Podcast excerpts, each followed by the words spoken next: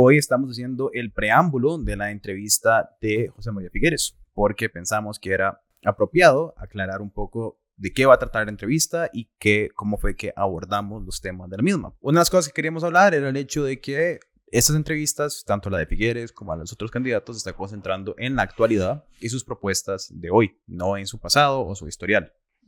Sí, en el caso de hoy, la entrevista de Figueres, eh, pues trata sobre su plan de gobierno, lo que quiere hacer con el país eh, para tratar los temas del pasado de la vida de Figueres, de cuál ha sido su trayectoria.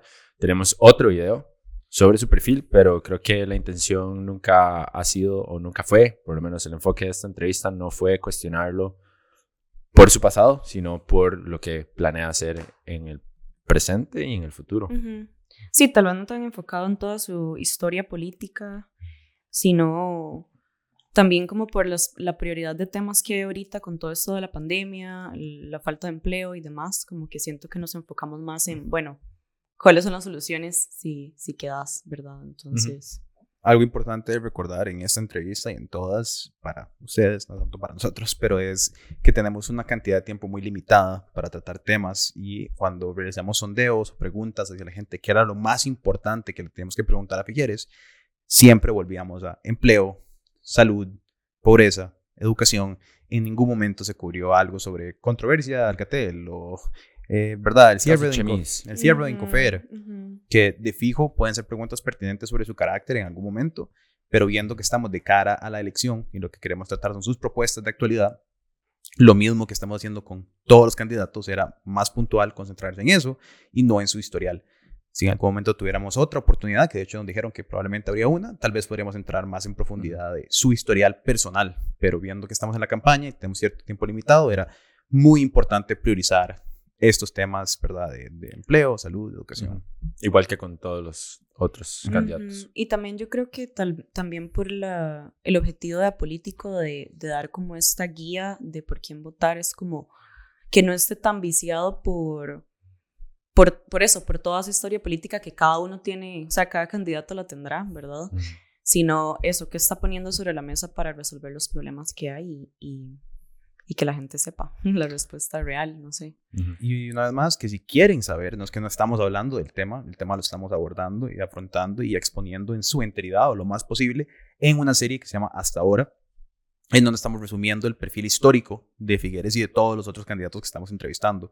Eh, más allá de eso, creo que comentarios generales de la entrevista. Creo que Figueres vino con una muy buena disposición a hablar con nosotros. Me parece interesante comentar eso, digamos, decirlo, por, más que todo por otras entrevistas que no fueron del mismo carácter.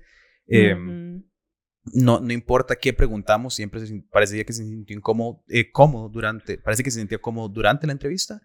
Y me gustaría puntualizar que fue la campaña de Figueres que nos contactó a nosotros para realizar la entrevista. Fue un interés personal de la campaña de ellos, hicieron contacto, realizamos el, el, el, conecte y llegamos a la entrevista con ellos para dar transparencia de cómo ocurrió la entrevista también, me parece importante. Creo que algo interesante mencionar es que a pesar de que se mostró cómodo, después detrás de, cama, detrás de cámaras se, se veía como un poco, tal vez abrumado ¿verdad? De la cantidad de preguntas y con la profundidad que se le cuestionó, que creo que eso también es válido de contar. Total, después de la entrevista, creo, no quiero como mal citarlo, pero parafraseando lo que dijo, dijo algo como, uy, eso estuvo intenso, uy, eso estuvo complicado. Entonces creo que dar a ver que a pesar de que él en cámaras es muy difícil sacarlo de onda, eh, las preguntas que hicimos creo que sí entraron en una profundidad que tal vez no había visto en otras entrevistas.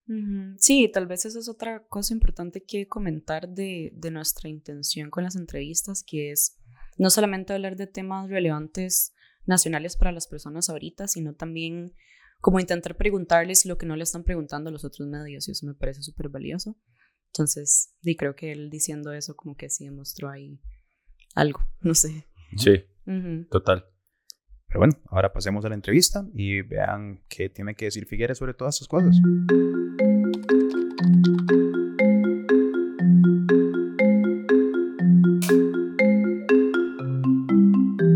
Bueno, José, muchas gracias por venir hoy aquí y estar con nosotros. Eh, yo tengo, para empezar, una pregunta un poco curiosa. Yo siento que usted ha tenido una trayectoria muy larga, tanto en la vida política como en la privada. Ha sido emprendedor, ha sido expresidente ya de Costa Rica. Y hoy el país se siente como encontrado. Yo siento que mucha gente, bueno, de hecho, tenemos una encuesta que dice que la mayoría de las personas piensa que usted va a ser el futuro presidente de Costa Rica. Pero al mismo tiempo, no es tanta la gente que dice que es de inmediato, sí, yo voy a votar por José María Figueres. Entonces mi pregunta es, después de haber hecho tanto, ¿verdad? Y ya como haber tenido una carrera política exitosa en el país y todo, ¿por qué volver a un clima político tan complicado? Primero que todo, Pietro, muchas gracias. Anastasia y Kenneth, les agradezco muchísimo la invitación. Tengo algunos amigos que, a los cuales les llevo un montón de años, pero que me hablan muy bien de este programa que ustedes han montado acá y, y de verdad que muy complacido. ¿Por qué volver a la política? Esa es una pregunta que mi familia también me hace a cada rato, Pietro, eh, porque ciertamente que la política se ha puesto mucho más difícil, mucho más dura. Hoy con las redes sociales uno es como así, como el blanco de todos los chistes y de todos los memes y de todas las cosas habidas y por haber. Pero vuelvo porque pienso que estamos en una encrucijada. Por un lado, estoy convencido que el país vive una emergencia no declarada. En cualquier dirección que volvamos a ver, este país está cayendo a pedazos. Eh, hemos pasado de la Costa Rica, de las oportunidades que yo viví y de la cual soy producto y muchas otras personas, a una Costa Rica realmente muy escasa en, posibilidades para generaciones como la de ustedes y en donde estamos enfrentados a cosas que nunca antes habíamos tenido. Este país nunca había vivido con un 30% de personas viviendo en pobreza. Eh, nunca antes habíamos tenido 500 mil personas sin trabajo. Y el trabajo es el desempleo más alto juvenil en toda América Latina y afecta mucho a las mujeres, sobre todo a las mujeres en las áreas rurales y a las que son jefes, jefas eh, de hogar. Entonces, por un lado, eh, a mí me, da tristeza, me acongoja ver la situación en que está Costa Rica. Y por el otro lado, en un mundo que es muy cambiante, donde se presentan oportunidades después de la pandemia, como el nearshoring, por ejemplo, para la atracción de inversión, o como el working beyond borders, para poder trabajar desde cualquier parte de Costa Rica con cualquier empresa en el mundo y veo esas posibilidades y digo, bueno, pues aquí lo que corresponde es ponernos a, trabajar entre todas y todos para salir de esta situación, para rescatar el país, transformarlo y avanzar.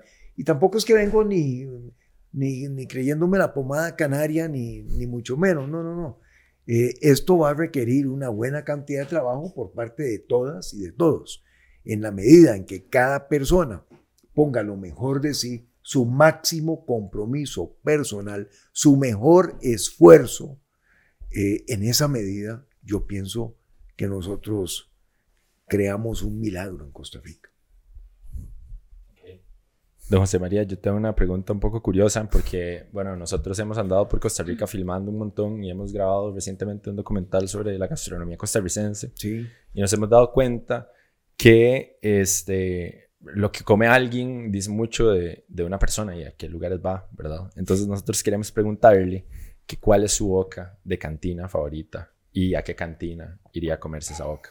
Pues no voy a ninguna cantina eh, porque no tomo. De vez en cuando me tomo una comida, y me tomo una copita de, de vino, pero tengo un carburador universal. Lo que me pongan por delante me lo como. Yo crecí en un hogar eh, que en, donde podíamos servirnos la cantidad de los alimentos que quisiéramos de lo que había en la mesa. Dios guarde usted no se los terminara de comer porque eh, mamá o papá sencillamente cogían el plato con lo que uno había dejado sin ninguna discusión, lo metían a la nevera y guess what? Ese es el primer plato que le ponían al frente en la próxima, en la próxima comida. Y Dios guarde decir que no me gusta esto. Eh, los, los, los, abuelos de mi padre vivieron en el sitio de Gerona, en España, supieron lo que era pasar hambre. Cuando mi padre era pequeño, si se caía un pedacito de pan de la mesa o del alimento, había que juntarlo inmediatamente, besarlo como, una, como un símbolo de desagravio y después comérselo. Eh, entonces tengo un carburador universal. Y, y, pero algún plato costarricense así como típico que, que me gusta. Ajá, que le gusta, que prefiera. Me encanta el picadillo de arracache. Okay. Me parece que es, eh, que es una especialidad. ¿verdad? Okay. Y, y, y, yo pienso que, que, francamente, ya que estamos hablando de gastronomía, este país debería de resaltar mucho más nuestra gastronomía típica, nuestra gastronomía costarricense. Ve lo que ha hecho la gastronomía, por ejemplo, por Perú. Es toda una industria es toda una posibilidad, eh, es todo un atractivo turístico. Hay muchísima gente que va a Perú solamente por la gastronomía. Me encanta un esfuerzo que está empezando a nacer en San Ramón, alrededor del Hotel Villablanca con Jim Damalas, que es crear una gastronomía costarricense eh, y para que eso sea como parte de la oferta turística que tiene el país, porque Costa Rica tiene un enorme potencial en el turismo, sobre todo si nos metemos en turismo de salud y bienestar y empezamos a exportar servicios médicos. Ok, perfecto. ¿A vos te gusta la racache? Sí, claro. Todos los picadillos. Yo creo que los picadillos son gran Son representante de Costa Rica y creo que tienen todo para hacer la competencia a los famosos tacos mexicanos.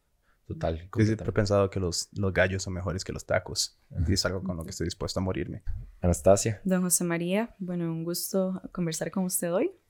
Eh, quería preguntarle que, bueno, tomando en cuenta que usted aspira a volver a gobernar estos próximos cuatro años y que ha mencionado anteriormente la necesidad de gobernar desde una política de Estado y no de gobierno, eh, ¿cómo piensa enfrentarse a las fuertes divisiones políticas actuales que, bueno, están en el poder legislativo y también en- incluso dentro de su propio partido? Muchas gracias, Anastasia, porque la pregunta es muy buena. Pero antes de eso, yo quiero decirles, amigas y amigos, que aquí hay dos veteranos en este programa, que son Kenneth y Pietro. Y habemos dos nuevos, que somos Anastasia y yo, es. porque Anastasia se está inaugurando. Entonces, bienvenida. Anastasia. Muchas gracias. Ahora, a su pregunta. Vamos a ver. Yo pienso que como en la vida, todos tenemos cosas que queremos hacer mañana, tenemos algunas realizaciones que quisiéramos hacer a uno o dos años plazo y probablemente sabemos o no sabemos, pero tenemos una idea de qué es lo que queremos estar o a dónde queremos estar en cinco años plazo. ¿Por qué los países van a ser diferentes? Me parece que tener acciones de cortísimo plazo, pero poder combinarlas con una visión de mediano plazo es lo que corresponde. Entonces, esta década, Anastasia, como vos sabés, es una década muy importante para la humanidad, porque de aquí al 2030 vamos a tener que haber cumplido con los 17 objetivos del desarrollo sostenible de Naciones Unidas. Son los objetivos sobre los cuales nos pusimos de acuerdo más de 195 países. El número uno, derrotar la pobreza en todas sus manifestaciones en el planeta. Eh, el número eh, 13 tiene que ver con cambio climático. El número 14 tiene que ver con la salud del océano, que es nuestro ecosistema más importante, porque cada segundo respiro en nuestra vida es cortesía del océano, produce el 50% del oxígeno en el planeta. Entonces, ¿a dónde quisiera eh, yo que llegáramos al 2030? Como un país culto, culto, como un país solidario, que nos hace mucha falta hoy en día, como un país que hubiera bajado sus emisiones de carbono a la mitad, mediante una gran reconversión económica que hubiera generado mucho empleo, trabajo, oportunidades para emprendedores, habiendo derrotado, o sea, eliminado pobreza extrema y habiendo bajado pobreza a la mitad, para lo cual sería necesario que durante esta década creciéramos a un ritmo del 5 al 6% anual en forma sostenida. Ese es el objetivo de mediano plazo al 2030. Ahora, si nos venimos para atrás y ese es el objetivo, ahí tenemos entonces una ruta que debemos de seguir para llegar a ese punto a donde queremos estar. Y en este momento, lo principal es crear confianza en el país, porque cuando hay confianza, que hoy en día no tenemos, no sabemos qué nos va a pasar mañana o pasado mañana o para dónde vamos. las empresas no tienen confianza, no invierten, no hay generación de trabajo. Cuando hay confianza, las cosas empiezan a dinamizarse, cambiamos el mood, nos ponemos positivos, las empresas invierten, caminamos. Crear esa confianza lleva precisamente parte de la respuesta a su pregunta, porque para crear confianza tenemos que ponernos de acuerdo. Y ponernos de acuerdo hoy en día es difícil. Dos ticos nos juntamos y a los dos minutos estamos buscando ver en qué estamos discrepando. Hay que cambiar ese chip para ver en qué podemos concertar, en qué nos podemos poner de acuerdo. Y no solamente es acuerdo entre las personas que están en el servicio público o la política, es entre sectores. Eh, es entre sectores. El sector público y el sector privado tienen que convertirse en dos aliados del desarrollo nacional. Hoy en día los empresarios más o menos odian al gobierno. Eh, más o menos. Y el gobierno, y el gobierno más o menos odia a los empresarios. ¿Verdad? Bueno, pero, pero cuando vos ves lo que ha logrado Singapur, Israel, Estonia, Finlandia, ahí los dos sectores se ven como socios en el desarrollo. Yo quiero que vayamos a un gobierno que sea business friendly, porque las 500 mil oportunidades de trabajo que hay que crear en este país no las va a crear el gobierno. Las van a crear ustedes en el sector privado. Don José María, hablando de eso, ¿cuál considera usted que es la industria más importante de generación de empleo de calidad en Costa Rica? Y cuando digo de, de calidad me refiero a cómo evitar esta, esta situación que estamos viendo ahora de tantas personas trabajando en call centers, en, en Uber y que están sobrecalificadas para, para ese trabajo. Sí. Bueno, eh, mi padre, don Pepe, decía que todo trabajo dignifica a la persona. Todo trabajo dignifica a la persona. Entonces yo pienso que a la hora de crear oportunidades de trabajo, que es lo número uno, número dos, número tres, cuatro, cinco y seis en términos de prioridades hoy en día, tenemos que crear oportunidades de trabajo que sean de acuerdo a los skill sets o a las herramientas para la empleabilidad o a las, a las, a las capacitaciones que hayan recibido las diferentes personas que también están en diferentes eh, grupos con respecto a su edad. Eh, entonces no, no singularizo eh, ninguna que sea más importante que la otra, porque, por ejemplo, en este momento tenemos casi 40 mil oportunidades de trabajo en zonas francas que no se están completando porque no tenemos esas personas con dominio del inglés, manejo del inglés y habilidades de manejar una computadora. Eh, eso es algo que hay que atender ayer para darles cursos cortos de empleabilidad, language skills, inglés y por cierto, al 2030, importantísimo que lleguemos being a bilingual country. Because speaking English today as a second language and Chinese tomorrow as a third language means probably much more than even some university titles. And that's the world we live in. Y por eso eso debería ser parte de la meta. Pero volviendo, ahí hacen falta cursos cortos de empleabilidad para poder llenar. No tiene sentido en un país con 500 mil personas sin trabajo que tengamos 40 mil oportunidades que no estamos llenando por falta de esas capacidades. Pero igual tenemos muchas personas que son buenísimos para trabajar en la construcción que no irían a trabajar a, a zonas francas. Entonces, hay un programa de vivienda. Tenemos un faltante hoy en día de 160 mil viviendas en este país. Cuando fui presidente, allá en la prehistoria, del 94 al 98, en el 95, 96 y 97 dimos más bonos de vivienda que en cualquier otra administración en este país. Hoy en día tenemos que duplicar ese esfuerzo, porque el techo es una responsabilidad ética, moral, pero también es un gran reactivador económico. Ahí podemos generar 100 mil oportunidades eh, de trabajo. Y en el turismo, ni qué hablar. El turismo es crear oportunidades de empleo en todo el país, porque el turista anda por todo lado.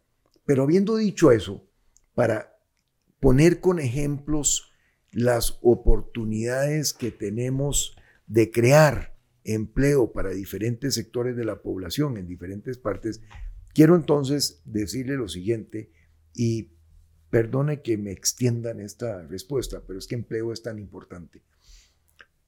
Yo estoy viendo en el mundo de la tecnología, que a mí me apasiona, una convergencia de varios factores que me parece que van a hacer explotar las oportunidades de trabajo y para emprendedores en el campo de la tecnología. Lo primero es que los teléfonos inteligentes cada vez están en manos de más personas alrededor del mundo. Y con un teléfono inteligente son maravillas lo que podemos hacer. Ya todos eso lo conocemos. Lo segundo es el Internet de las cosas, porque cada vez tenemos más millones de cosas conectadas al Internet. Eh, lo tercero es que todo eso está creando lo que llamamos Big Data. Eh, billones de terabytes que estamos generando, eh, que con lo cuarto, que es inteligencia artificial, podemos minar para sacarle a ese big data las grandes oportunidades que tiene para iluminar política pública o decisiones en empresas o tantas otras cosas. Y el quinto elemento es que todo eso, eso ese big data y el artificial intelligence eh, está haciendo que explote la necesidad de ciberseguridad. Entonces ahí hay cinco elementos convergentes en el mundo de la tecnología que yo pienso que van a crear un montón de oportunidades de trabajo. Y ahí es donde entra el Working Beyond Borders. Un tico que hoy en día eh, se gradúa del TECO de otra universidad con especialidad, aptitudes, conocimientos para ciberseguridad, no tiene que ver solamente el mercado laboral costarricense. En Estados Unidos en este momento hay 3.5 millones de oportunidades de trabajo en ciberseguridad. Working Beyond Borders, trabajando desde la casa, desde la comunidad aquí, por medio del Internet, que es lo que nos ha enseñado, ¿verdad? Eh, la crisis, el uso de la tecnología después de la pandemia, puede uno trabajar en Estados Unidos, puede ser. Entonces ahí hay muchas cosas que podemos hacer. Eso a mí me ilusiona, me apasiona por si no se habían dado cuenta. Bueno, y don José María, ahorita aprovechando que estaba mencionando el TEC y la UCR y estos, estos cursos cortos, ¿verdad? De, de capacitar, ¿verdad? A las personas para, para hablar inglés. Eh, actualmente de, tenemos aquí unos datos sobre, ¿verdad? Estamos en plena crisis de educación ahora con todo esto de la pandemia. Sí. Y de, tenemos que los estudiantes reprueban el examen de admisión de matemáticas para entrar al TEC y a la UCR en casi un 80 al 90%, dependiendo de qué institución. Entonces, queremos preguntarle como qué tan rápido se puede implementar un programa de este tipo de capacitaciones que permita brindar esos empleos y cómo se puede garantizar que sean de calidad para lograr una verdadera movilidad social para estas personas que son personas súper jóvenes, ¿verdad? Sí. si es viable como... ¿Qué reto más grande tenemos en el campo de la educación? Porque además de que veníamos flaqueando, sobre todo en la educación pública, el año tras anterior con la huelga, el año pasado con pandemia y este, los estudiantes han recibido 30, 35% de las clases que normalmente habrían recibido. Hay niños que están llegando a tercer y cuarto grado que no saben leer, interpretar una lectura y escribir. A menos de que rescatemos a esos jovencitos los estamos condenando a una vida de muchas limitaciones. Entonces ahí yo pienso que tenemos que organizarnos en lo que yo llamo una cruzada nacional por la alfabetización. Una cruzada nacional. ¿Qué significa una cruzada nacional? Que a la larga, por uno o dos años, cambiamos todos los TCUs en las universidades para que el trabajo universitario comunitario sea ir a una escuela, ayudarle a esos niños a que aprendan a leer bien y a que escriban bien. A que probablemente nos organicemos con los colegios profesionales para que todas las personas mayores, los que se pensionaron, que tienen tiempo, adopten una escuela, un colegio y vayan a ayudar con el aprendizaje, la lectura y lo que es escribir bien.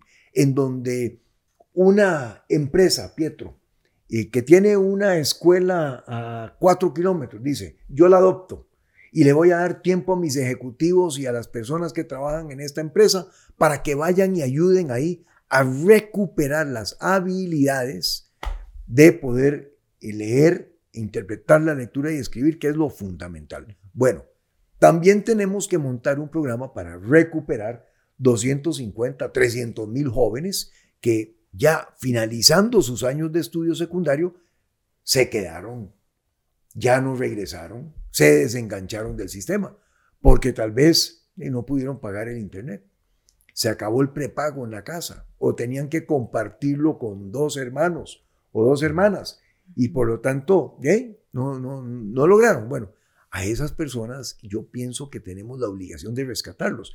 Entonces, cuando yo hablo de cursos para la empleabilidad, un idioma, acreditaciones de Microsoft, de Cisco o de Google, que son cursos cortos, estoy pensando en esos jóvenes, tengan o no tengan bachillerato, tengan o no tengan la conclusión de sus estudios secundarios, porque lo que necesitan son esas herramientas, que las van a adquirir en seis, ocho meses.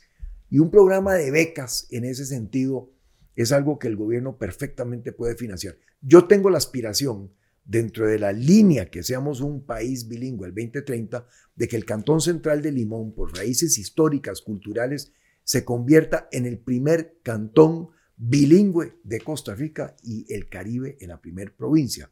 Usted monta un programa de 5 mil becas para jóvenes en Limón, en inglés y en cómputo básico. Primero que todo está creando una oportunidad de trabajo que no tiene, los está sacando de la calle y estar haciendo cosas en las que han caído porque no tienen alternativas. Y en seis, ocho meses usted los tiene speaking English, managing their computer, and being able to work from home. Y a eso es a lo que tenemos que ir. Ok.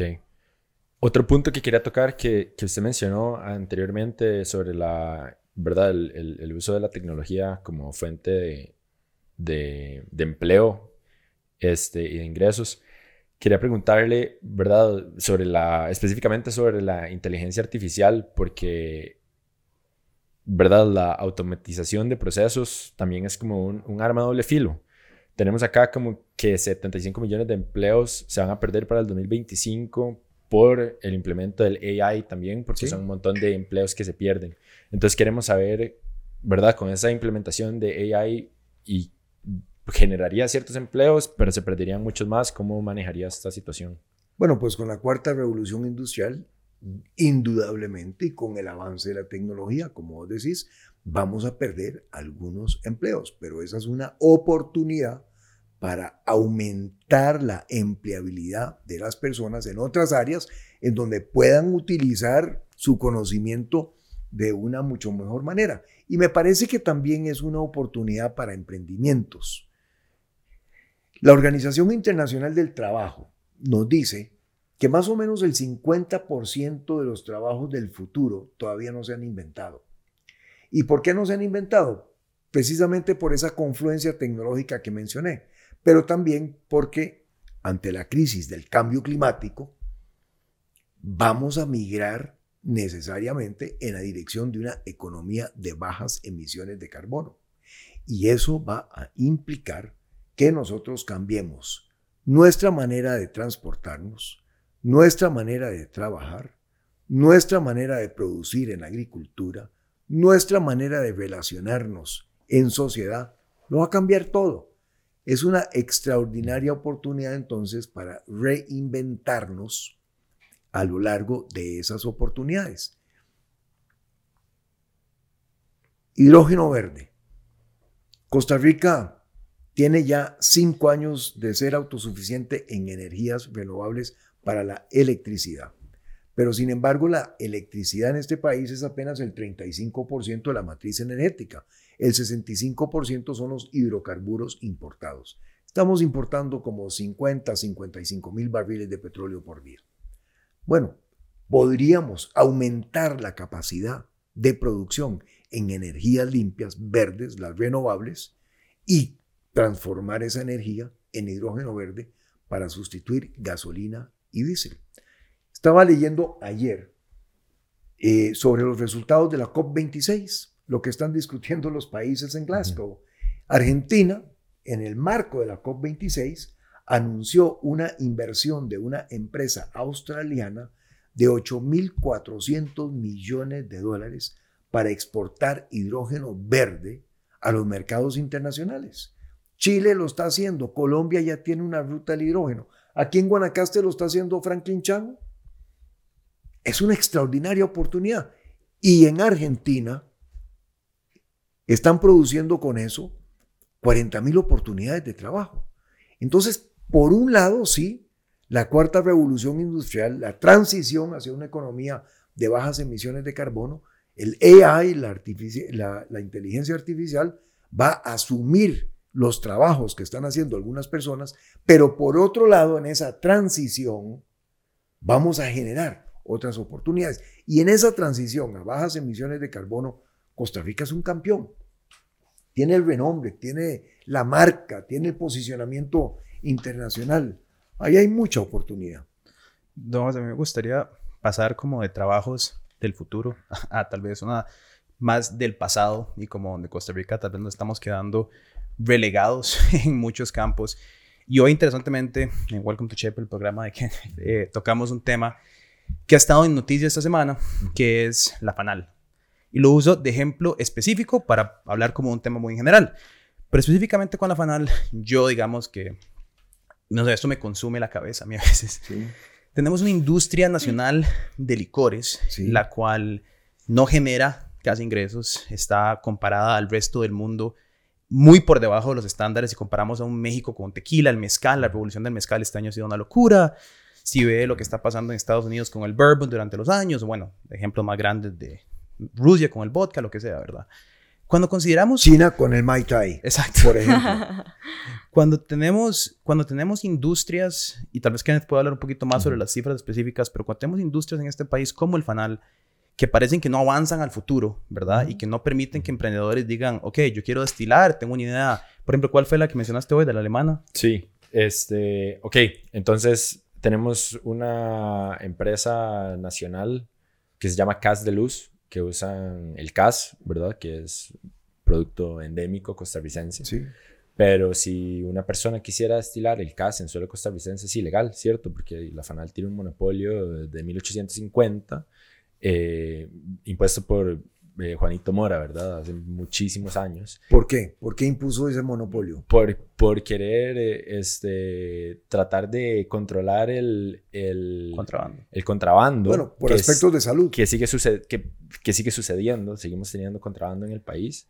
Este, entonces, ¿verdad? Es un poco paradójico que que sigamos, por ejemplo, porque la FANAL salió esta semana eh, un informe de la Contraloría General de la República que dice que la FANAL ha consumido 90% del patrimonio del Consejo Nacional de Producción.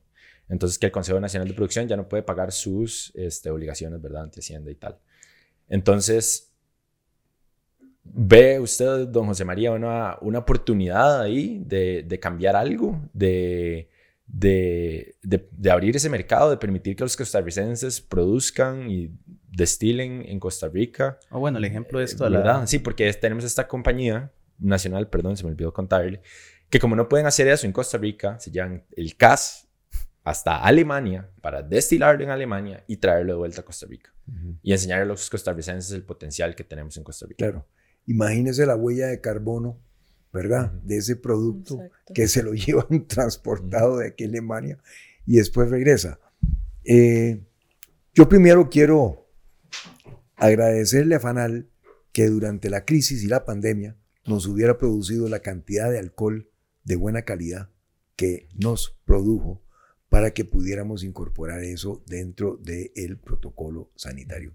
Habiendo dicho eso, ¿verdad? Habiendo dicho eso, yo lo que veo aquí es una extraordinaria oportunidad para una alianza público-privada. Por un lado, usted tiene, por ejemplo, productores de azúcar. Están todos agremiados en LAICA, la Liga Agrícola Industrial de la Caña de Azúcar. Lo producimos allá en Guanacaste, en San Carlos, aquí en Occidente, eh, en el sur con Copeagri eh, y en Turrialba.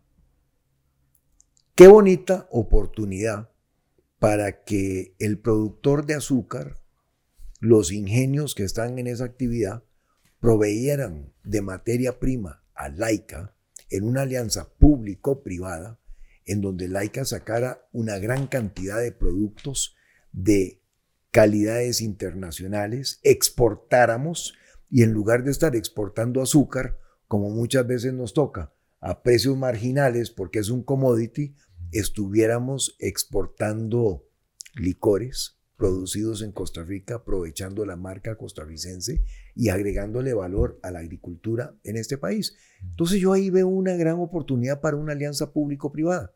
Pero es una alianza público-privada que también pudiera incorporar, por ejemplo, a estos productores de CAS y a tantas otras personas. Y en donde inclusive, así como lo están maquilando en Alemania, si ellos quisieran, lo pudieran maquilar en Fanal y pudieran sacar su propio producto.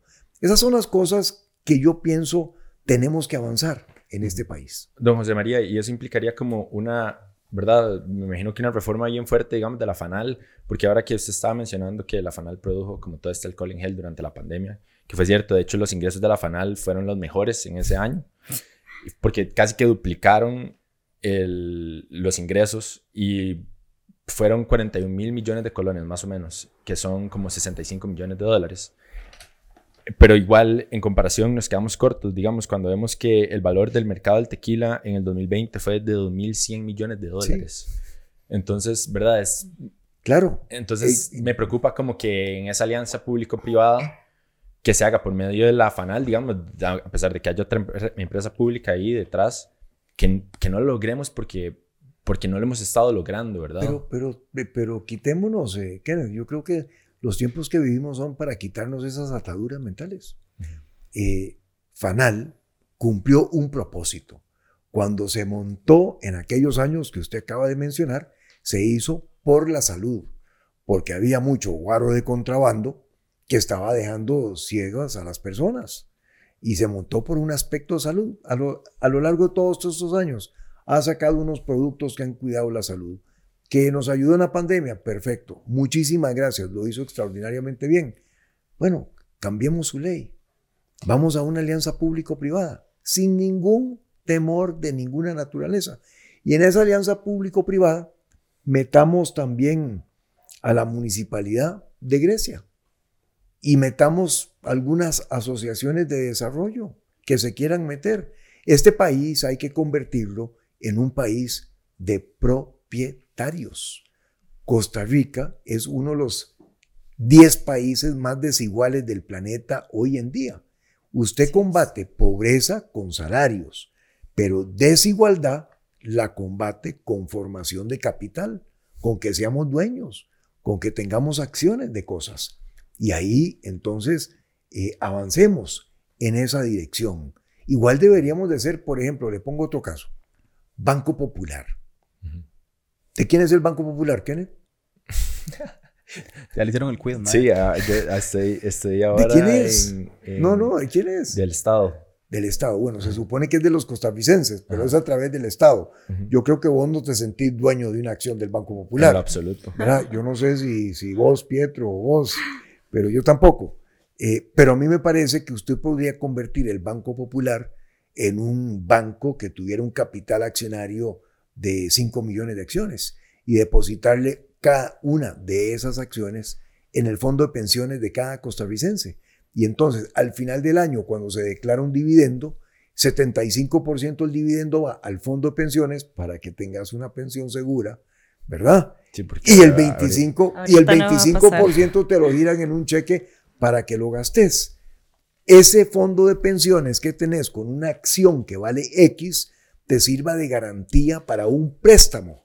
Y entonces vos podás ir aprovechando la formación de capital, tu acción del Banco Popular, para ir creando las oportunidades económicas y de desarrollo a lo largo de tus vidas. De tu vida. Eso lo hacen otros países. Aquí no hay que inventar tanto el agua caliente. El agua caliente ya está inventada. Eh, hay que ver lo que están haciendo países punteros que van adelante en el desarrollo, que crean oportunidades. Don José María, aprovechando. no, no, dale, perdón. no, aprovechando que estábamos hablando de, de sustancias que se regulan y salud pública y demás. quería que pasáramos al tema de la legalización del, del cannabis medicinal. Sí. Y del cáñamo industrial, ¿usted qué piensa al respecto? ¿Está a favor? De... Siempre he estado a favor, lo he venido diciendo durante muchos años. Y estoy a favor eh, porque, primero, me parece que el consumo de las drogas no debemos de tratarlo como un asunto penal, sino como un asunto de salud. Esa es una clara responsabilidad del Estado, de recuperar a esas personas. Segundo, porque hay una gran cantidad de evidencia científica que demuestra que el cannabis medicinal ayuda muchísimo en muchas enfermedades y en muchos sectores eh, de la población. Entonces estoy completamente a favor, a favor de eso. Y el cáñamo, eh, y estoy feliz de que se haya aprobado la ley, porque el cáñamo representa una oportunidad, otra vez volviendo a las cosas nuevas que podemos hacer. Cáñamo es una gran oportunidad agroindustrial para tierras en Guanacaste, Pacífico Central, el sur del país. Eh, eh, el cáñamo, bueno, desde, desde tejidos, ¿verdad? desde fibra para ropa, pasando por ladrillos para construcción tiene una gran oportunidad. Estoy completamente a favor de eso. De María, y en el mismo son, solamente porque nunca es suficiente con algo, eh, marihuana recreacional en algún momento en el futuro costarricense. Mire, Costa Rica es un país que no deja de ser conservador. Eh, yo creo que aquí hay que ir un paso a la vez. Eh, vamos adelante con el cannabis medicinal. Hagamos de eso una gran industria que no solamente sea la parte agrícola, sino que sea la parte agroindustrial para sacarle todo el valor agregado. Y bueno, después veremos sobre eh, la recreacional. Y en esa misma línea, ¿cómo, cómo vería usted que, que se podría evitar que no queden las ganancias centralizadas en pocas manos también con el cultivo del cáñamo industrial, como ha pasado con otros monocultivos? Porque me parece que el cáñamo es un extraordinario cultivo para cooperativas. Eh, ¿Por qué digo eso? Primero que todo porque se presta para que sean pequeños agricultores el que lo produzcan. Y segundo, porque la inversión que hay que hacer para industrializar el cáñamo es una inversión relativamente baja eh, y muy en la línea de lo que hoy pueden perfectamente financiar cooperativas agrícolas, que además necesitan de otras opciones eh, a las que hemos tenido hasta este momento. Entonces ahí es donde yo veo que hay una, una posibilidad de, avanzar con eso en manos de cooperativas. A mí me, me gusta mucho hablar de la producción nacional y cuando hablo de ese crecimiento del 5 al 6%, claro, parte de eso tienen que ser emprendedoras, parte tiene que ser eh, pequeñas empresas, medianas, grandes, pero parte deberían de ser cooperativas, parte deberían de ser asociaciones solidaristas que tienen el capital para ya formar procesos productivos y crear empleo y oportunidades de crecimiento económico en este país. Costa Rica hoy en día tiene ya 1.500 asociaciones solidaristas que agregan a 350 mil personas.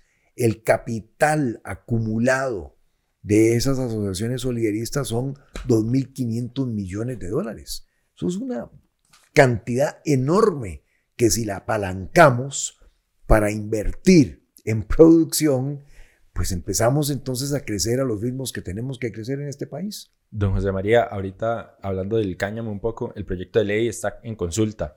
Si fuera que no pasa, ¿verdad? Como, como ley, ¿usted pujaría por, por eso? De, por supuesto, lo vuelvo a presentar. Y ojalá que la consulta la evacúen bien rápido y que se entiendan los beneficios de lo que estamos hablando acá. ¿Y, le, ¿Y quiénes, para usted, quiénes podrían, digamos, producir el, el, cannabis? O sea, por medio de qué, de qué entidades sería como más una cuestión estatal o, No, no, no, no, no, no, no, no me meta al, gobierno a producir, no me meta al gobierno a producir cannabis, ni el medicinal, ni ningún tipo. Ni el cáñamo, no, no, no, vean. Y pongámonos de acuerdo en esto los que saben cómo producir son las personas que están en el sector de la producción nacional, los empresarios, los emprendedores, las cooperativas. Esas son las personas que van a crear las 500 mil oportunidades de trabajo que necesitan compatriotas en este país. En el Estado eso no lo hacemos. No nos metamos a hacerlo. En el Estado nuestra responsabilidad está en facilitar las cosas. ¿Cómo te ayudo? ¿Cómo te apoyo? ¿Cómo te simplifico los trámites? ¿Cómo de verdad desarrollamos una banca de desarrollo? Que hoy en día de banca de desarrollo lo único que tenemos es el nombre. Esa es la responsabilidad del Estado. Pero no es meterse a producir. Eso le toca al sector privado. Hablando del sector privado, don José María, hay hoy una gran cantidad de trabajo informal en este país. Sí, eh, Hay una gran cantidad de freelancers y personas en servicios profesionales, ¿verdad? La mitad de las personas, Pietro, que trabajan en este país están en la informalidad. Y bueno, muchos de nosotros que estamos en el cine o en estas diversas industrias creativas, nos cuesta mucho formalizarnos porque a veces los procesos de formalización son sumamente complicados. Ahorita está la ley 22152, que es la que busca condenar las deudas que muchos trabajadores independientes tienen con la caja ahorita, porque no, digamos, tienen 30 años, 35 años, no lograron inscribirse en el momento correcto. Sí. ¿Qué considera usted sobre estas leyes que buscan facilitar el proceso para que este tipo de personas puedan asociarse con la caja y volverse contribuyentes? Es de sentido común que busquemos tener una cobertura del 100%. Es de sentido común que nosotros facilitemos a esa mitad de la población económicamente activa lo que es su entrada a la formalidad. Pero además de que es de sentido común, y por eso estoy de acuerdo con esa ley, y yo no entiendo, francamente no lo entiendo. Llego como trabajador independiente a la caja para decirle, mire, me quiero formalizar. Si me quiero formalizar es que estoy dispuesto a seguir pagando. Lo primero que me hacen es me dicen, así, qué, qué bonito. ¿Cuántos años tiene de estar trabajando? 15. Eh, déjeme sacar el cálculo, me debe 20 millones de pesos.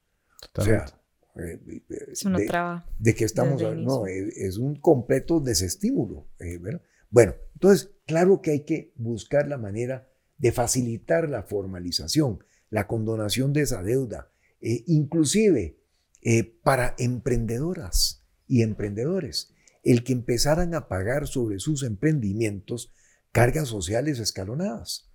¿Cuánto tienen ustedes de tener este... Desde, el, 2010, desde el 2019 desde el 2019. Bueno, les ha tocado un año de pandemia.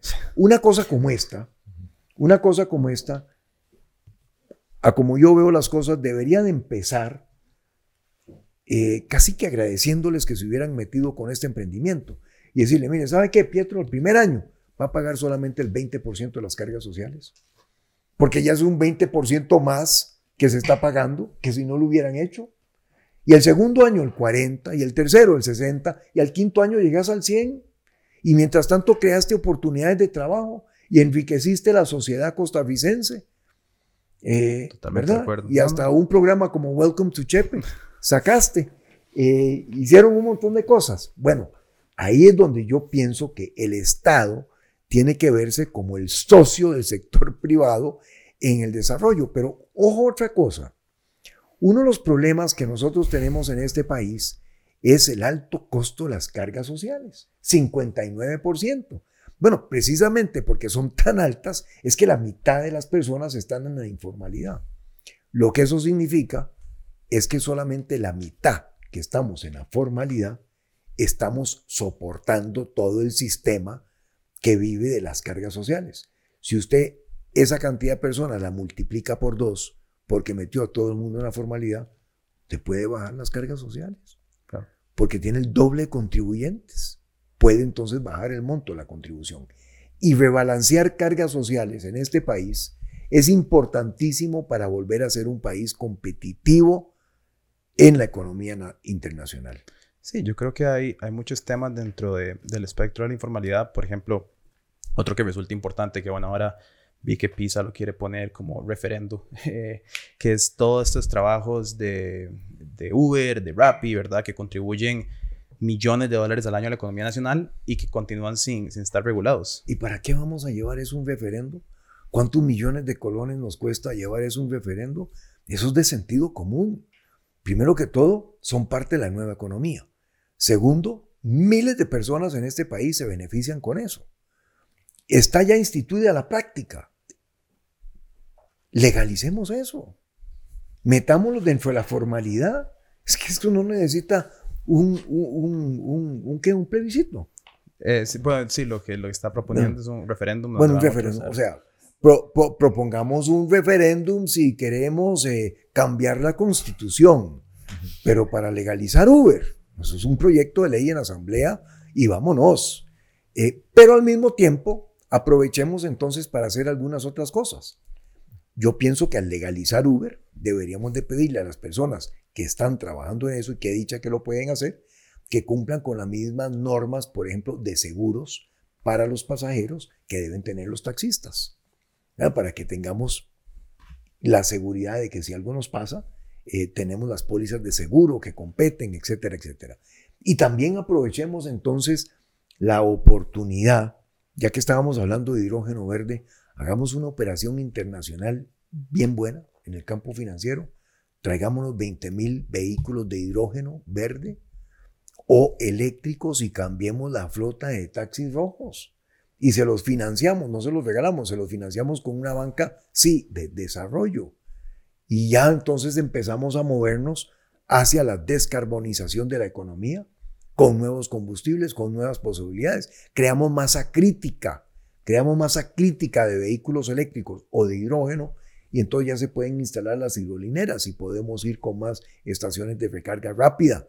En fin, eh, Sí, de hecho que el, BID fue, hizo un análisis de Costa Rica dijo que uno de nuestros fallos más grandes es la cantidad de carros que tenemos dependiente de los, los fósiles, ¿verdad? Ahí, bueno, entre los taxistas también están todos los buses que tenemos a nivel nacional. Habría que generar un compromiso con las autobuseras también para que ellos cambien sus flotillas y nos, nos de alguna manera u otra, tal vez algo similar. ¿O qué sería Sí. la propuesta para los autobuses? Bueno, tenemos un bus de hidrógeno que está trabajando en Guanacaste, lo trajo Franklin Chan y que trabaja perfectamente. Tenemos algunas líneas de autobuseros aquí que ya tienen buses eléctricos. Ahora están llegando dos buses eléctricos donados por la Agencia de Desarrollo de Alemania, producidos en China, para que sigamos con esa experiencia. Por cierto, hablando de buses, eh, otra vez hablando de la prehistoria, cuando estuvimos en gobierno, eh, en aquellos años trajimos el primer vehículo eléctrico a Costa Rica, eh, producido por una empresita que se llamaba Solectria. Yo creo que ya no existe. Estaba a las, a las afueras de MIT, eh, ahí en, en- en Cambridge, a la par de Boston. Y trajimos el primer bus eléctrico. Y en ese bus eléctrico, cuando vino el presidente Clinton de visita a Costa Rica, paseamos a toda su delegación. Bueno, a toda no, porque él llegó apenas con 800 personas, ¿verdad? Pero eh, sí, los que cabían en el bus, que eran como 20 o 30, los paseamos en ese bus eléctrico. Eh, para los autobuseros, igual, igual, la facilidad de un gobierno que negocia eh, con algún gobierno internacional, China, Corea, Alemania, eh, lo que es el cambio de una flotilla y el financiamiento para que lo puedan pagar. Don José María, hablando de, de relaciones internacionales, para cambiar un poco, porque Sí. mencionó China, eh, en muchos discursos políticos y de muchos diferentes candidatos se escucha mucho China, ¿verdad? Yo creo que después del Estadio Nacional, todo el mundo quedó con el pegue de que China es el Salvador que va a venir a construir infraestructura en Costa Rica. ¿Qué relación vería usted que tendría Costa Rica con China, si alguna? una muy buena relación con China y con Asia. Vamos a ver, en ese campo yo pienso que es importantísimo mantener la extraordinaria relación que tenemos con los Estados Unidos. Y ahí en la administración del presidente Biden tenemos amigos personales de muchos años eh, y esa relación es una relación privilegiada, muy buena, muy fuerte. Queremos y vamos a mantener una extraordinaria relación con Europa. Ahí van muchas de nuestras exportaciones y muchas de las ayudas que todavía se reciben vienen de Europa. Necesitamos tener una buena relación con Centroamérica, que muchas veces se nos olvida, porque Centroamérica, dependiendo del año, es el segundo o el tercer mercado más importante para nuestras exportaciones. El primero siempre Estados Unidos, el segundo Europa o Centroamérica, el tercero el otro. Entonces, yo sé que eh, a nosotros los ticos nos cuesta ser centroamericanistas, pero ojo, porque muchas de las empresas en este país, las empresas nacionales con encadenamientos productivos importantes, comprándole a pymes y pequeñas y medianas, exportan a Centroamérica. Ahí necesitamos tener una muy buena relación. Pero el, el futuro, es, el futuro es Asia y es China. Eh, y yo pienso que ahí tenemos que tener también una muy, muy buena relación a la cual le saquemos mucho provecho. Es mercado para nuestros productos, es una fuente de tecnología, es una, e, es una oportunidad para atraer inversión extranjera. Turismo. China tuvo 150 millones de turistas el año pasado. Traigámonos algunos de ellos para acá. Tal vez hay una sobre la relación con Centroamérica, hoy estuvimos hablando de eso, ¿verdad? De hecho. Sí, este... Porque viene un fin de semana complicado para Centroamérica. Sí, este... Sí, don José María, tal vez cómo conciliar esas relaciones con, tanto con China como con Centroamérica. Digamos, Centroamérica en la situación que, en la que está en este momento, ¿verdad? En Nicaragua con Daniel Ortega y ahorita con las supuestas elecciones que va a tener, que ha encarcelado muchísima gente de la oposición, a toda su oposición cómo conciliar esa relación, ¿verdad? Porque es complicado, ¿verdad? Con nuestros vecinos eh, en Nicaragua, ¿verdad? Que también en el 2018, ¿verdad? Tuvimos toda esta ola migratoria a causa de la represión de Ortega, 318 personas muertas según la ONU. En Honduras tenemos a Juan Orlando Hernández, que su hermano está en cadena perpetua en Estados Unidos por narcotráfico. Y Juan Orlando Hernández también, ¿verdad? Acusado por la fiscalía de que de que estuvo envuelto, ¿verdad? Para, para financiar su partido ahí. Y Bukele, que en Twitter dice que es el, el, mejor dictador del mundo, o algo así, ¿verdad? Del mundo mundial. Ajá, entonces, ¿verdad? Es, que, es como escabroso Centroamérica, ¿verdad? Costa Rica es un lugar muy privilegiado en ese sentido, entonces, ¿cómo conciliar, ¿verdad? Esta relación política con Centroamérica, que es, ¿verdad? Un, sí. un lugar complicado inclusive con China también, ¿verdad? El presidente Xi Jinping también es eh, bastante controversial. Eh, la represión de Hong Kong. La represión de Hong Kong. La represión también de uigures con centros de trabajo forzado en Xinjiang, donde producen todo el, casi el 80% del algodón. Entonces, no sé, creo que la pregunta va por ahí. ¿Cómo conciliar estas relaciones internacionales con gobiernos de, ¿verdad?, de dudosa procedencia, por decirlo así. Kenneth, usted dijo ahora, cuando nos comparaba con Centroamérica, que dijiste Costa Rica un país privilegiado. Yo sí pienso que hemos sido un país privilegiado, pero eh, también quiero decir que Costa Rica hoy en día camina en el filo de la navaja. Eh, yo pienso que eh, ustedes, por lo que veo y por las preguntas que me hacen, no solamente siguen la realidad nacional, sino que la realidad también internacional y entonces están conscientes de qué tan en el filo de la navaja eh, camina este país. Eh, pero lo digo con, ya le llego a Centroamérica, pero lo digo con toda seriedad. Caminamos en el filo de la navaja. Eh, vean, por ejemplo, lo que ha pasado con el tipo de cambio en muy pocas semanas. ¿verdad? Estamos ya en los niveles de 640, 650. Bueno, hay 500 mil familias en este país que tienen hipotecas en dólares, hipotecas de vivienda en dólares. Si nosotros no avanzamos bien en los balances macroeconómicos, si no nos manejamos con cuidado, con responsabilidad, y el tipo de cambio se dispara, yo me imagino lo que pasa en esas 500 mil familias, muchas de las cuales habrán perdido su trabajo, que tienen hipotecas en dólares, a los cuales los va a impactar en el próximo pago mensual lo que aquí pase. Entonces lo digo porque sí, somos un país privilegiado, sí, tenemos opciones, pero sí también caminamos en el filo de la navaja con una economía que no crece y, perdóneme, con mucha inexperiencia en el gobierno que hemos visto durante los últimos años. Nadie llega al gobierno queriendo hacerlo mal. Todos llegamos queriendo hacerlo de la mejor manera, pero la inexperiencia nos ha salido carísima. Hemos vivido estos años en lo que yo llamo un tubo de ensayo político en lugar de la certitud, la visión, la experiencia, los equipos de trabajo que saben hacer gobierno para salir adelante. Entonces, eso nada más con respecto a nuestra posición de privilegio, porque hay que mantenerla, pero hay que saberla llevar con mucha eh, disciplina y también con mucha visión de futuro. Ahora, las relaciones internacionales. Este es un país que tiene una economía completamente abierta. Los tratados de libre comercio que hemos firmado en Costa Rica, y yo firmé el primer tratado de libre comercio que firmó este país allá otra vez en la prehistoria, cuando fui presidente, que lo firmé con México.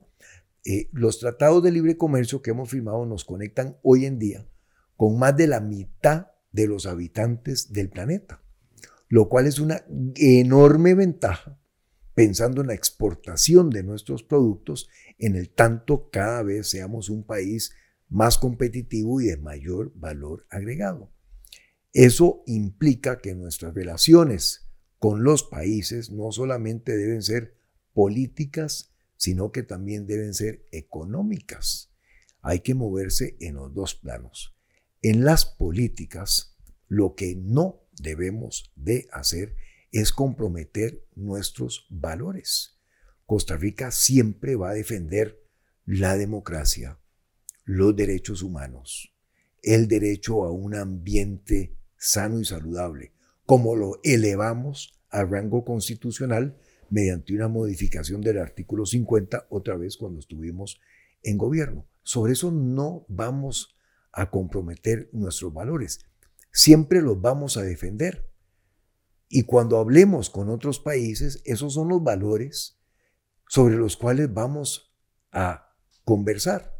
Pero al mismo tiempo, la realidad económica nos lleva a que también debemos de buscar mercado para nuestros productos. Y por lo tanto se vuelve en una ecuación eh, más complicada, ¿verdad? Más complicada, porque sí, no, no podemos estar de acuerdo con eh, un proceso como el que se va a llevar a cabo en Nicaragua este próximo domingo, eh, en donde han metido en prisión a tantas personas buenas, incluyendo, por supuesto, a los otros candidatos. Eso nunca eh, podemos estar de acuerdo con eso. y tenemos que defender siempre los derechos humanos de esas personas. Eh, al mismo tiempo tenemos una extraordinaria relación con el pueblo de Nicaragua, con muchas y muchos nicaragüenses que viven con nosotros desde hace muchos años y que son parte ya del tejido social y del tejido económico de este país. Y qué dicha que lo son, porque contribuyen de una manera inmensa a lo que estamos haciendo y creando en Costa Rica. Eh, la relación con el gobierno de Nicaragua, una relación sobre nuestros valores, eh, en donde tenemos que defenderlos todo el tiempo, pero una relación también de vecinos eh, respetuosos el uno del otro. Eh, cuando usted tiene una diferencia con un vecino, usted busca cómo resolverla mediante el diálogo. Usted no se va a agarrar a patadas con el vecino. Esa no es la forma costarricense. Nosotros no podemos agarrarnos con otros países, no es nuestra manera de ser, pero sí podemos defender nuestros valores y, ser fuertes en esa defensa internacional de lo que nosotros valoramos. Ahí hay una pregunta que ya se nos está acabando el tiempo, pero que no puedo eh, evitar traer, que parece importante porque creo que define esa estructura de valores, esa estructura de modelo de gobernanza que ha estado un poco en contención y que yo en lo personal he tenido la pregunta y tal vez Anastasia me pueda ayudar a, porque también es algo que estamos hablando aquí como la oficina recientemente, que es sobre el, cómo quiere manejar usted el manejo del gasto público a nivel nacional, en específico cuando se trata de reformar o cambiar instituciones gubernamentales. Creo que hemos escuchado varias entrevistas y me atrevo a decir todas en los últimos dos meses. Y, ¿verdad? Hay, hay como una discrepancia, tal vez. Sí, como, o sea, hablábamos de que si nos juntamos aquí a hablar con José María Villalta, posiblemente nos va a decir que él no observaría, eh, ¿verdad?, las, las, instituciones o no, no haría ese merch, ¿verdad? Y si nos sentamos con él y posiblemente nos diga que sí, y sentimos como que no ha habido una respuesta clara de su parte. Sí. Bueno, hay algunas cosas, eh, Anastasia, que en el, en el, hay algunos temas y algunas cosas que tienen respuestas de sí o no, que son oscuro o claro, pero hay muchas otras cosas que son diferentes matices. Y yo pienso que la administración pública es una cuestión de matices. Entonces, quiero mencionarle algunos ejemplos. Eh, lo primero es que aquí, independientemente de quién traiga usted a sentarse con usted, el único presidente en la historia moderna de este país que ha cerrado instituciones de cuajo es este que usted tiene al frente suyo. Y por haber cerrado algunas instituciones de cuajo, como decir, mañana se cierra esto, punto final, café con tamal, todavía tengo aquí, ¿verdad? Las cicatrices políticas que llevo sobre la espalda. Eh, que es una cosa a veces que, me sorprende, porque a veces dicen, es que Figueres cerró tal institución o cerró tal otra. Y después por a, los cinco minutos me dicen, es que Figueres no va a cerrar instituciones cuando llegue el gobierno. ¿En qué mundo quedamos? Bueno, o sea, entonces eh, sé lo que es eso. Eh, soy un hombre de tomar decisiones y cuando tenga que tomar decisiones las voy a tomar. Pero al mismo tiempo, con 500 mil personas sin trabajo en este país, estamos por llegar a cerrar instituciones a gobierno para poner otras mil o cinco mil o diez mil o veinte mil personas en la calle. Yo creo que no. Pero yo sí creo que necesitamos ir a una transformación profunda del aparato estatal costarricense. Yo creo mucho en la trilogía que llamo de lo que es el Ministerio de Comercio Exterior, Procomer y CINDE. Cada una de esas instituciones no, llega a las 200 personas, ah, tal vez por comer un poquito más.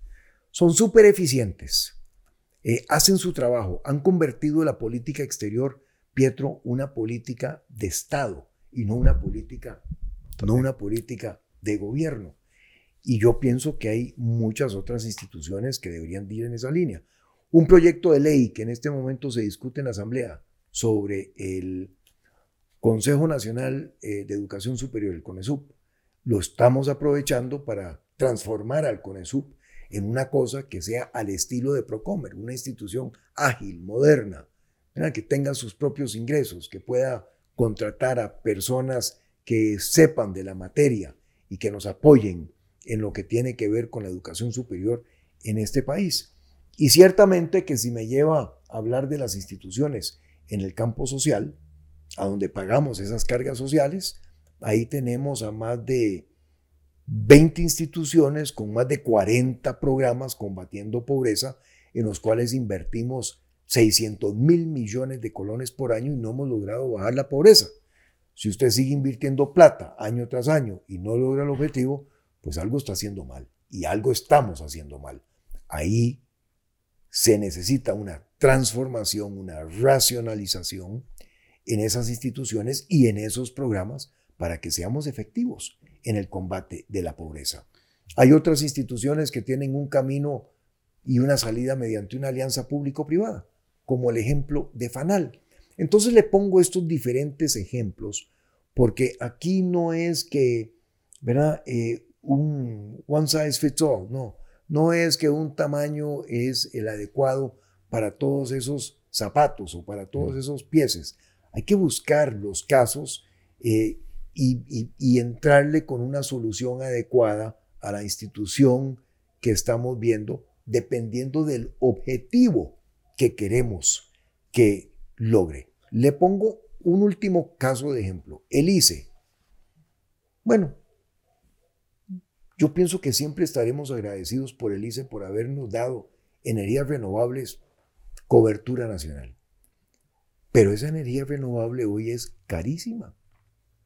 A los precios de la energía de hoy, jamás habría podido yo como presidente haber traído a Intel a que invirtiera en Costa Rica hace 20 años. Entonces la responsabilidad del ICE es hacer la transformación interna, la cirugía, la renegociación de sus 5 mil millones de dólares de pasivos para que volvamos a tener energías renovables pero a precios competitivos. Pues le pongo estos cuatro ejemplos porque yo pienso que cuando hablamos de la transformación del Estado hay que ser muy concreto, muy específico y ver caso por caso. Don José María, quedaría para mí tal vez todavía un poco incierto entender si hablamos de transformación o agilización de ciertas instituciones, ¿sí? la, que si se considera que hay una necesidad o no hay necesidad de de agilizar por medio de recortar esto, el tamaño de estas instituciones, porque, a ver, si mal que bien tenemos 28 instituciones que combaten la pobreza, eh, y decimos que bueno, vamos a transformar para que hayan menos, eso indicaría, por, por motivos obvios, cerrar algunas de estas instituciones. Eh, ahí yo entiendo perfectamente el punto de que estamos entrando en una crisis de desempleo, que generar más desempleo no es lo que el, el, el Costa Rica necesita ahora.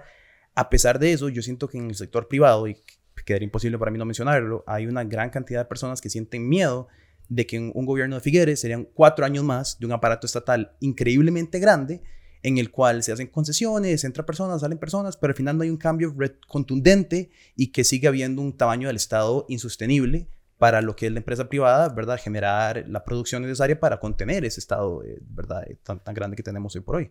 Bueno, primero que todo, eh, no a más impuestos, no a más cargas sociales, sí a un rebalanceo de cargas sociales. segundo, un Estado que sea amigo del sector productivo nacional, porque esta economía, como ya mencioné, hay que ponerla a crecer al 5 o al 6%. Tercero, una racionalización de las instituciones que tiene el Estado. Hoy en día tenemos más de 300 instituciones. Cada una de ellas tiene una junta directiva, un departamento legal, una produciría. Me dicen que la caja tiene 400 abogados, que tiene 700 ingenieros. 400 abogados en la caja, no sé para pelear con quién o para llegar a qué arreglos con quién. No quiero decir que los abogados pelean todo el tiempo, pero en todo caso, y además siendo ingeniero, tampoco veo la necesidad para 700 ingenieros, ¿verdad? En un. Puede ser que yo no conozca de esas cosas, eh, estoy más que dispuesto a aprender de ellas, pero me parece que esas cosas son exageradas. Y me parece que esas son las cosas, Pietro, que a lo largo de un gobierno tenemos que buscar cómo compactar eh, y trasladar a algunas de esas personas a otras oportunidades de trabajo eh, en, una economía que vuelva a crecer. Las cosas no, en, en, eso cuando estamos hablando de personas y detrás de cada una de esas personas hay una familia, eh, y hay una hipoteca que están pagando y hay un préstamo que tienen y, están llevando su vida y además están contribuyendo a la economía porque están eh, gastando en ella, las cosas yo pienso que no se pueden festinar, que no se puede decir corto aquí, ¿verdad? Plum, ¿no? Eh, este problema del tamaño del Estado es un problema que lo hemos ido creando y engordando a lo largo de muchos años. Nos va a tomar unos añitos desinflar ese balón, pero esa es la dirección en que queremos avanzar. Y los ejemplos que les he puesto aquí, me parece que todos apuntan a esa dirección. Sí, concuerdo. Creo que ha sido una cosa que pasó durante muchos años y durante muchas administraciones. De, Todos somos responsables de eso, Pietro. Los tres partidos políticos principales de este país eh, que hemos estado en gobierno en los últimos 20 años, somos corresponsables de eso. A mí me va a tocar empezar a solucionarlo. Sí. Nos quedan temas ambientales, sí, pero no sé. Pero ya estamos casi que es bastante sobre tiempo. van, a tener que, van, a tener que, volver a invitarme. sí, van a tener que, repetir el ejercicio. van a tener que volver a invitar. O, o, o, me pueden invitar a. Eh, ¿Cómo fue el, el programa de Chepe? Ah, Welcome to Chepe. me pueden invitar a Welcome to Chepe para que hablemos de temas ambientales. tal vez a cerrar con una pregunta del tema ambiental. Por supuesto. ¿Les parece? Porque creo, creo que es la, también la materia por la que más lo conocemos usted, José María. Sí, el que ha estado más pues abogando últimamente. A lo largo de mi vida, mi vida como estudiante, mi vida como empresario, mi vida en el servicio público, mi vida internacional, ha habido un hilito rojo que conecta todas esas diferentes etapas.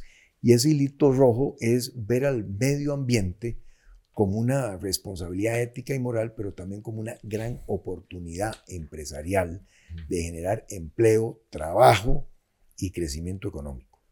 Entonces, adelante con la pregunta. Sí, sí, señor don José María. Bueno, nosotros sentimos y hemos estado hablando acá que muchas veces Costa Rica, ¿verdad? Es representado internacionalmente como este país verde, ¿verdad? Pero también de repente, internamente, sentimos que hay temas que son centrales en esto y que, como usted mencionaba anteriormente, ha habido gobiernos que han venido acarreando, ¿verdad?, ciertos problemas eh, como es el, el hecho del el desastre en Crucitas. Ujú. Queríamos saber usted qué piensa del tema, si es un tema que, que, que usted priorizaría, si es un tema que solucionaría, cómo lo solucionaría, ¿verdad? Es como un tema que tiene muchas aristas, viene gente inmigrante, vienen inmigrantes, ¿verdad? Este, de, de forma irregular al país a trabajar y, y no estar para nada regulado. Claro. Mucha gente del sector ambiente es, ¿verdad? Es un desastre porque hay un montón de uso de químicos ahí, se contamina todo el, todo el ambiente. Entonces, ¿cómo,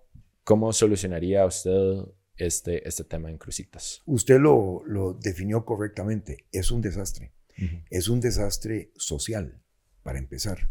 Lo que ahí pasa en términos sociales es eh, ah, eh, indescriptible. Es un desastre ambiental.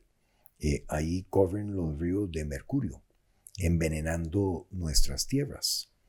Es un desastre económico, eh, porque hay una explotación eh, sobre la cual no se tiene ningún control de absolutamente nada.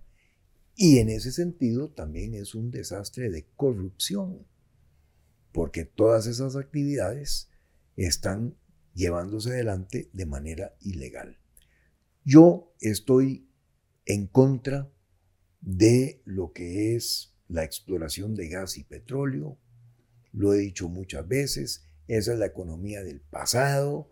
Ahora en la COP eh, los países volvieron a decir de que más bien tenemos demasiado petróleo y gas en el mundo y que mucho de ese gas y petróleo ni siquiera lo vamos a poder sacar del subsuelo. Porque si lo quemáramos todo sacándolo del subsuelo para usarlo como combustibles, el planeta se incendia. El cambio climático, ¿verdad? Eh, nos acabaría como humanidad. Entonces estoy en contra de eso. Estoy a favor de las energías limpias, del hidrógeno, del amoníaco como una forma de almacenar energía. Y pienso que en eso Costa Rica tiene una extraordinaria oportunidad de crear empleo, actividad económica, renombre internacional. Estoy en contra de la minería a cielo abierto. Crucitas es minería a cielo abierto. Pero teniendo el desastre que ahí tenemos, en este momento estoy a favor de poner orden. Y una manera de poner orden es entrar a asumir la responsabilidad como Estado de que esa explotación que hay ahí se realice mediante una alianza público-privada, eh, en donde haya una contraparte del Estado costarricense responsable de velar porque las cosas se hagan bien y haya una contraparte privada por parte de una compañía internacional que se haya ganado un concurso en una licitación pública transparente puesta en la plataforma del SICOP para que eso le produjera a Costa Rica en este momento 150, 200 millones de dólares por año.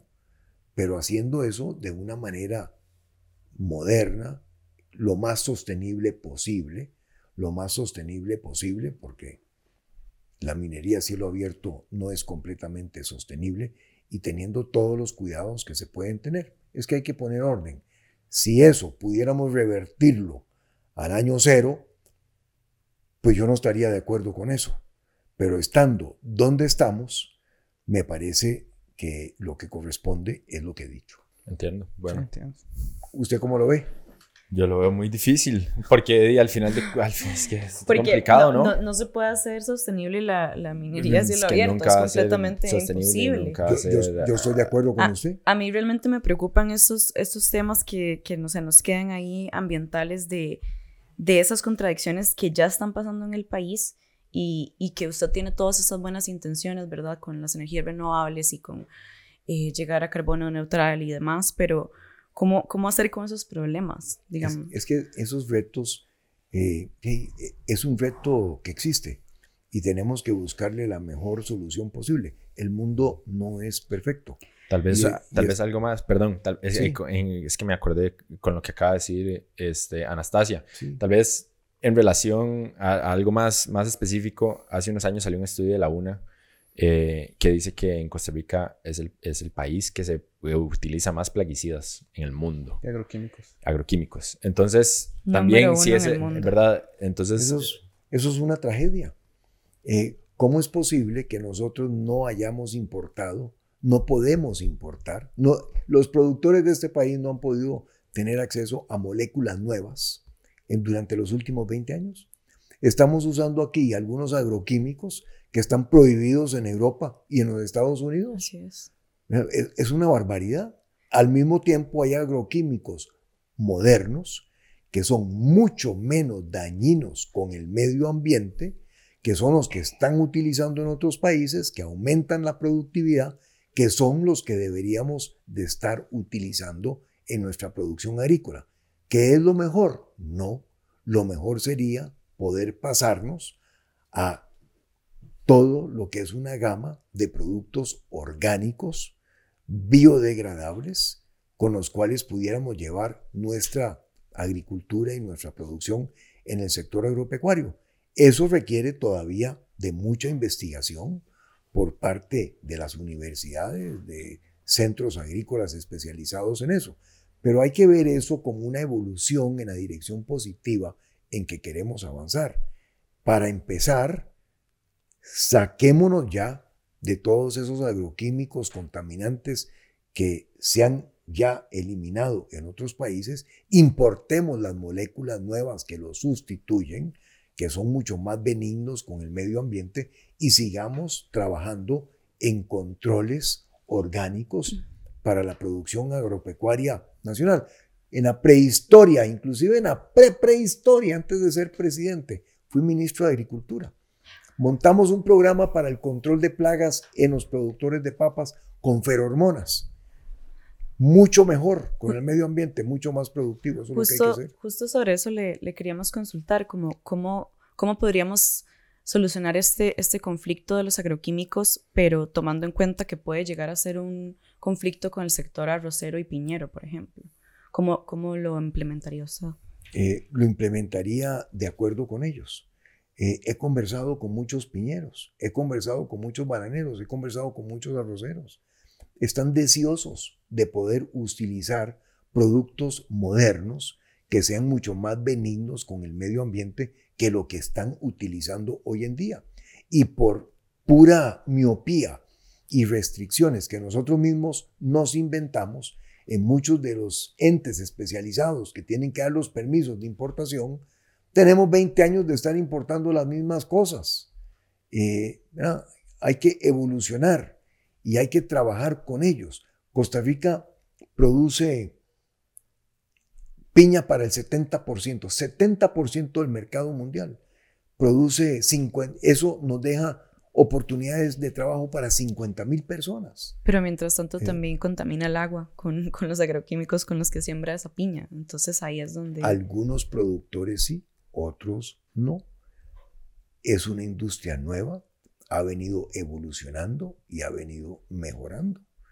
No podemos, desde el punto de vista económico, decir, ya no más, 50 mil personas más desempleadas, millones de dólares de inversión perdida, posicionamiento del país en los mercados internacionales. Yo estoy completamente de acuerdo con la dirección que ustedes señalan acá y el país tiene una responsabilidad de avanzar en esa dirección. Lo hicimos cuando estuve en gobierno, el pago de servicios ambientales, por ejemplo. Fue una innovación en aquel entonces que es lo que nos ha valido el reconocimiento internacional que acabamos de tener del premio del príncipe William porque tenemos el 60% cobertura forestal. Bueno, ahora en el próximo gobierno lo que quiero es ampliar el pago de servicios ambientales al océano también, para que podamos resembrar manglares que defiendan nuestras costas, para que podamos sembrar arrecifes artificiales, para que podamos cambiar artes de pesca que necesitamos cambiar en este país y que al mismo tiempo le mejoren la calidad de vida a las personas que están ahí. Esa es la dirección en que tenemos que avanzar. Yo quiero hacer otra pregunta. sí, todos- Porque está- ¿Qué hay que estamos hablando, habla de todas estamos hablando de... te- es que, perdón, estamos Sí. hablando de territorios, ¿verdad? Y, y- y de la naturaleza y tal. Y esto inmediatamente a mí me remite a la situación con, en los conflictos con las comunidades indígenas. Sí, claro. Tenemos a un montón, ¿verdad? Arrastrando también de gobiernos anteriores un conflicto grandísimo de personas no indígenas viviendo en territorios indígenas, porque la ley de 1939, ¿verdad? Este, define como estos territorios intransferibles y un montón de otras cosas, ¿verdad? Eh, sin embargo, sigue habiendo ahí un conflicto de que en muchos casos en territorios indígenas, la mayoría de las personas que viven en esos territorios son personas no indígenas. Eh, por temas diferentes de corrupción y tal que se han dado dentro de las mismas asociaciones de desarrollo, eh, que permiten de alguna forma o avalan a un indígena a vender un territorio que pues que nunca ha sido porque las asociaciones de desarrollo mismas están tomadas por personas no indígenas. Exacto. Es, un, también es un desastre. Yo creo que el, adjetivo correcto también ahí es un desastre. Eh, y es un tema que gobierno con gobierno, año tras año, simplemente se, se patea la bola. entonces, quería saber eh, don José María, ¿cuál es su posición en, en relación al conflicto indígena y, qué ha pasado, verdad? Porque han venido asesinando a líderes indígenas en los últimos años, a Sergio, Sergio Rojas y Jerry Rivera. Y... De hecho, que estuvimos con la familia de ellos en, Buenos Aires, en un territorio retomado, hace como seis meses más o menos, estuvimos ahí. Sí, entonces quería saber qué piensa usted también de las recuperaciones indígenas y de todo este tema. Em, ese problema lo tenemos en el norte, en Guatuso, por ejemplo, y lo tenemos en el sur, partes de Pérez Celedón, partes de Buenos Aires, eh, inclusive partes de corredores. Eh, como usted dice, el problema viene desde hace muchos años y nadie le ha puesto el cascabel al gato. Y es un problema que necesitamos resolver. Hay ahí algunos tenedores de buena fe que tienen títulos de propiedad y escrituras desde hace muchos años. Y hay algunas otras personas que no tienen eso. Independientemente de si son tenedores de buena fe o no, necesitamos respetar los territorios que son de nuestras comunidades indígenas. Correcto, y en ese, perdón que lo interrumpa, en ese caso le correspondería al Estado indemnizar esas a esos tenedores de buena, de buena fe. Sí, señor. usted estaría... Porque también, señor. también es interesante. Yo pues. estaría de acuerdo en indemnizarlos y que entonces salgan de esos terrenos. Y ellos también están de acuerdo con eso. He hablado con muchas de esas personas que están en el norte, que están en el sur, entienden el reto con el que vivimos y lo único que están pidiendo es, primero, un interlocutor, porque en el gobierno nadie les habla. Nadie les dice para dónde vamos, qué es lo peor que puede suceder. Y segundo, lo que quieren es una definición. La definición que me parece que es la justa y la correcta es respetar los territorios indígenas a como se habían diseñado originalmente y con los tenedores de buena fe indemnizarlos por parte del Estado. Es lo que nos corresponde. Y en el mundo de hoy para eso existen fondos internacionales que perfectamente podemos habilitar para que nos ayuden a poner orden en esas tierras. es que es interesante porque hay muchos tenedores que, a pesar de ser de buena o mala fe, no pagan impuestos. Entonces a mí siempre me ha parecido muy curioso como de alguna cierta manera u otra reconocen que es un territorio indígena porque no pagan el impuesto, ¿verdad? si, no, si, no fuera territorio indígena no habría impuesto que pagar. y pero por otro lado tenés a, a, a los territorios que entonces uno dice, bueno, son de buena fe, pero no has pagado impuestos en 50 años, eh, ¿verdad? Que... pero, pero, pero, Pietro, eh, te puedo también enseñar casos, por ejemplo, de donde llegaron algunos de estos tenedores de buena fe, metieron la finca en un fideicomiso bancario de un banco privado en este país que hizo todo el estudio de registro, todo el estudio legal, encontró que todo estaba bien y entonces aceptó la finca como una garantía válida. Y ahora, claro, el finquero está en un predicado y el banco todavía en uno mayor.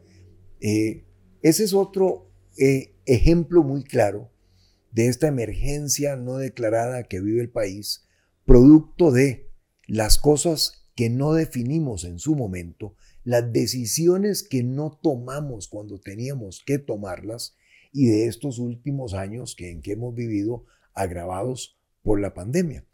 Por eso es que digo que Costa Rica se nos cae a pedazos en cada una de estas direcciones que ustedes han apuntado, sea, sea el desorden de crucitas, sea eh, el conflicto en los territorios indígenas, sea eh, la, proliferación de instituciones, eh, en cualquiera de estas direcciones que vemos es que me constatan lo que dije al principio, el país se nos cae a pedazos y por eso es que caminamos en el filo de la navaja y tenemos que ser súper responsables con lo que hagamos de aquí en adelante.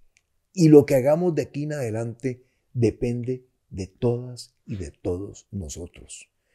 Este es un gran esfuerzo colectivo nacional en donde tenemos que poner lo mejor de nosotros mismos para producir un milagro costarricense. Don José María, si, tuviera un, mensaje para los costarricenses, tiene tres cámaras, tal vez aquella la, la principal, ¿qué, ¿qué le diría usted a una persona, tal vez primordialmente nuestra audiencia, una persona joven, de por qué, por qué deberían de votar por usted, por qué deberían de creer en un José María Figueres para, para una segunda presidencia. Me lo puede decir a mí me lo puede decir a la Cámara, como quiera. Primero quiero agradecerle que nos haya acompañado a lo largo de este programa. Eh, y si estos eh, caballeros y Anastasia nos, me invitan nuevamente, que nos vuelvan a acompañar. Eh, pero además de agradecerle su tiempo, quiero decirle que este país tiene por un lado, retos muy importantes, pero por otro lado, grandes oportunidades. En el mundo de hoy, con una geopolítica muy tensa y complicada, con una economía global ralentizada, con una crisis de cambio climático y con una pandemia, las cosas no son fáciles. Pero Costa Rica es un jugador de nicho y puede buscar en ese mundo grandes oportunidades. Yo vuelvo al servicio público porque quiero liderar un equipo de mujeres y de hombres con experiencia de gobierno que entiendan el mundo y que nos ayuden con su participación activa a que este país lo rescatemos y después lo transformemos. Países en que he trabajado, Singapur, Israel, Irlanda, Estonia, son países que han producido un milagro con el concurso de todas y de todos. Ese milagro lo podemos hacer aquí en este país. Muchísimas gracias. No, muchas gracias a usted, don José María, y esperamos tenerlo de vuelta en algún momento. Muchas gracias. Felicitaciones por este emprendimiento. Recuerda que Política es una plataforma No Pasa Nada y la mejor forma de apoyar No Pasa Nada y todos los proyectos No Pasa Nada es por medio de patreon.com slash No Pasa Nada oficial, ya que somos un medio independiente tratando de hacer las cosas diferentes. Nos vemos en la próxima.